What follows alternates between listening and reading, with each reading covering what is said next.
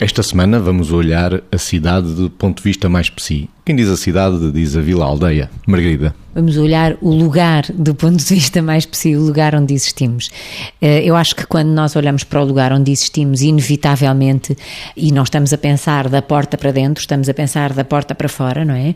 Inevitavelmente nós temos que nos sentir confortáveis nisto que é estar, ir, conviver, poder fazer coisas.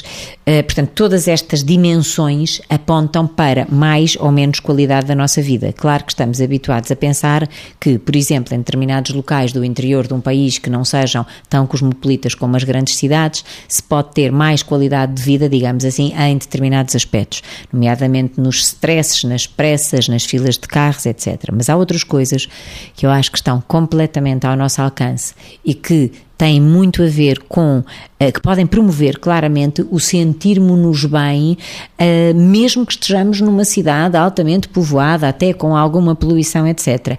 E julgo que somos todos responsáveis, porque se é muito fácil para nós dizermos que uh, é bom sentirmos confortáveis no espaço em que vivemos, isto não tem a ver nem com luxo, nem com ter muito, nem com nada, tem a ver com o espaço onde estamos, agora dentro de casa, uh, ser um prolongamento de nós próprios, uma projeção de muitas coisas de nós e isto causar harmonia a nós e à nossa família, também a cidade onde existimos deve ser harmoniosa na nossa forma de nos podermos uh, mobilizar para a dinâmica da vida fora de portas, digamos assim. Portanto, há aqui muito que falar, mas vamos ter uma semana para isso, não é? Vamos falar do lugar onde vivemos e da qualidade de vida.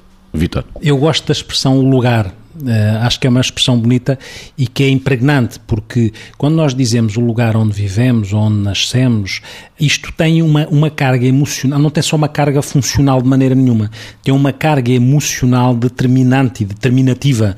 E por isso é que uma relação tão equilibrada quanto possível de mim com o meio que me envolve e do meio que me envolve comigo, este equilíbrio é fundamental. É evidente que eu não posso pôr só responsabilidade no meio, muitas vezes falamos de locos de controle, também temos responsabilidade em criar uma boa relação nossa com o meio e assumir o que é que podemos gerir, o que é que depende de nós nesta gestão do meio, de nós todos.